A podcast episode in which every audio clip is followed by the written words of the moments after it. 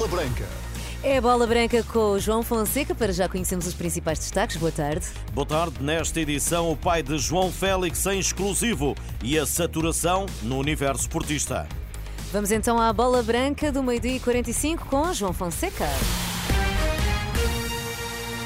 Entre o sonho e a frustração, assim está o futuro imediato de João Félix. Ostracizado no Atlético de Madrid, o Benfica até podia ser, nesta fase, a melhor das saídas. Carlos Sequeira, o pai do internacional português, em declarações exclusivas à bola branca, prefere para já não dar um passo maior do que a perna. O João tem a questão do empresário que lida com isso, do Jorge, e eles é que estão a tratar disso. Eu estou completamente. Para lhe estar a, estar a dizer algo de concreto, não, não tenho nada de concreto sobre essas situações, por isso eu nem gosto muito de que me digam que há esta ou aquela possibilidade, porque depois criam-se expectativas e depois não podem não sair uh, realizadas. Sem número no Atlético de Madrid, sem contar para Diego Simeone, com quem não tem comunicado os dias daquele que foi considerado em 2019 como por talento, estão a ser penosos e a deixar marcas no avançado que custou 127 milhões de euros aos colchoneros. Claro que mexe, mas ele tem que estar tranquilo que as coisas vão se resolver de uma maneira ou de outra, vão se resolver. Agora, para onde é que eu não sei. Estou, estou fora do, da situação também o que ele decidir para nós é bom. Carlos Sequeira, o pai de João Félix, em exclusivo a bola branca. Jorge Mendes tem mais este processo em mãos. O superagente tenta encontrar uma solução que permita ao jogador estar na Liga dos Campeões. O Paris Saint-Germain continua a ser um dos emblemas apontados para o avançado. O Benfica esse espera. Tema João Félix que não escapa ao plantel benfiquista e ao colega de seleção, João Mário. O que for melhor para o João é, é, um, é um jovem com muito talento, com muita qualidade. O que for, o que for melhor para ele uh, é, o, é, o que desejo. Para o Benfica? Eh, para o Benfica seria certamente uma, um, um, grande jogador. Acho que toda a gente conhece a qualidade de João Félix. Se ele quiser vir e se vier com vontade de nos ajudar, será sempre bem-vindo. As águias que prosseguem o estágio em Inglaterra, onde chegam esta terça-feira o presidente Rui Costa, ainda o reforço Jurasek Otamendi e outro reforço, Di Maria, que pode ser concorrência direta para João Mário, que disse falou aos jornalistas. É um grande jogador, eh, acho que toda a gente, toda a gente o conhece, obviamente que causa algum entusiasmo nos adeptos, mas aquilo que nós eh, pensamos é que partimos de zero.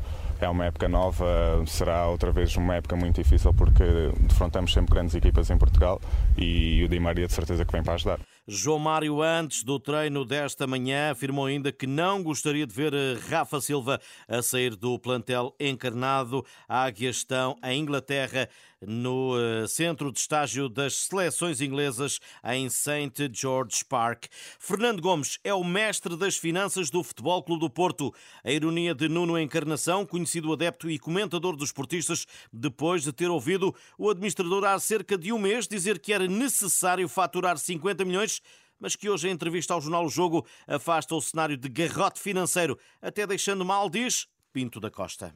É difícil de entender uma mensagem cujo administrador financeiro, ainda há pouco mais de um mês, dizia que era impreterível vender jogadores e ainda por cima desresponsabilizando-se, dizendo que todas as decisões estão tomadas por consenso. Uh, envolve diretamente o presidente Jorge Nuno Pinta Costa, que é a primeira pessoa que ele próprio devia proteger na SAD, Uh, e o que eu esperava era que o Dr. Fernando Gomes assumisse as suas responsabilidades enquanto uh, mestre das finanças do Porto. E prossegue apontando os erros à gestão do dirigente com Mateus Uribe à mistura. Diz que, é, que se preocupa com a condição financeira do Porto, mas não as resolve. Uh, não resolve a descida de passivo, uh, não resolve a, a, a, descida dos custos fixos do Porto, não resolve o problema das vendas que não se concretizam no Porto. Vejam bem, este ano, as vendas que o Porto teve foram o Diogo Leite por 7 milhões e meio, quando no Transformar 14 vale 15 milhões, e o Uribe doado o conhecido portista espera, por isso, uma nova mancha negativa no próximo exercício financeiro dos Dragões. Aquele discurso foi sincero, mas não foi inteligente. Baixou todas as propostas que podiam fazer sobre os jogadores do Porto. Isto e isso, é, na sua opinião, está a ter consequências agora? É natural que sim, porque quem, quem percebe que o Porto estava a, com urgência de encaixar dinheiro, é evidente que oferece menos. O Porto vai ficar outra vez com uma mancha no currículo de apresentar resultados negativos a 22 e 23. O Porto tem que ter uma estratégia, apresentar sempre resultados positivos que até baixem o passivo, que é, nesta altura, bem maior de 500 milhões de euros. Nuno Encarnação, hoje em declarações nesta terça-feira, a bola branca. José Angel Carmona pode ser apresentado esta terça-feira no Sporting. O lateral direito está em Lisboa, cumpre exames médicos e vai ser reforço leonino por cinco temporadas. Ruben Amorim, que ainda esta terça-feira aguarda pela chegada de Vítor Gyökeres, avançado contratado ao Coventry e que deverá chegar ao eh, final da tarde à capital eh, portuguesa. O Sporting folgou hoje, vai voltar amanhã aos treinos, partindo para Lagos, para o Algarve, no próximo sábado, para dar eh, continuidade à pré-época leonina. Portugal vai ter pela frente a Noruega quinta-feira próxima nas meias finais do Europeu de Sub-19.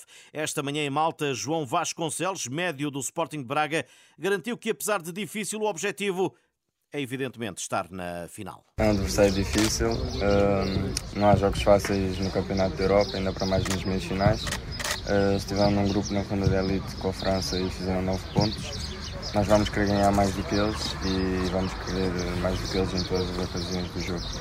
Jogador dos sub-23 bracarenses, nesta seleção de sub-19, tem-se mostrado evidentemente satisfeito com a sua prestação, prometendo manter o foco, ele que já leva dois golos marcados em três jogos. Não estava à espera de estar a fazer um campeonato da Europa tão bom neste momento, uh, mas isso sem nada vai influenciar o meu rendimento nos próximos jogos. Vou ser igual a mim mesmo e ajudar a equipa da melhor forma. A confiança está, está em alta, mas lá está, é ser igual a mim mesmo e as coisas vão sair naturalmente. Em Malta, a seleção de sub-19, João Vasconcelos, o médio, quinta-feira, há jogo frente à Noruega nas meias finais do Europeu. A partida está marcada para as 5 da tarde. Três horas depois vai jogar-se a outra meia-final entre Espanha e Itália às 8 eh, da noite para definir a final deste torneio. Portugal eh, com vista para um lugar na final da competição. Estas e outras notícias em rr.pt. Para todos, continuação de uma boa tarde e um bom almoço.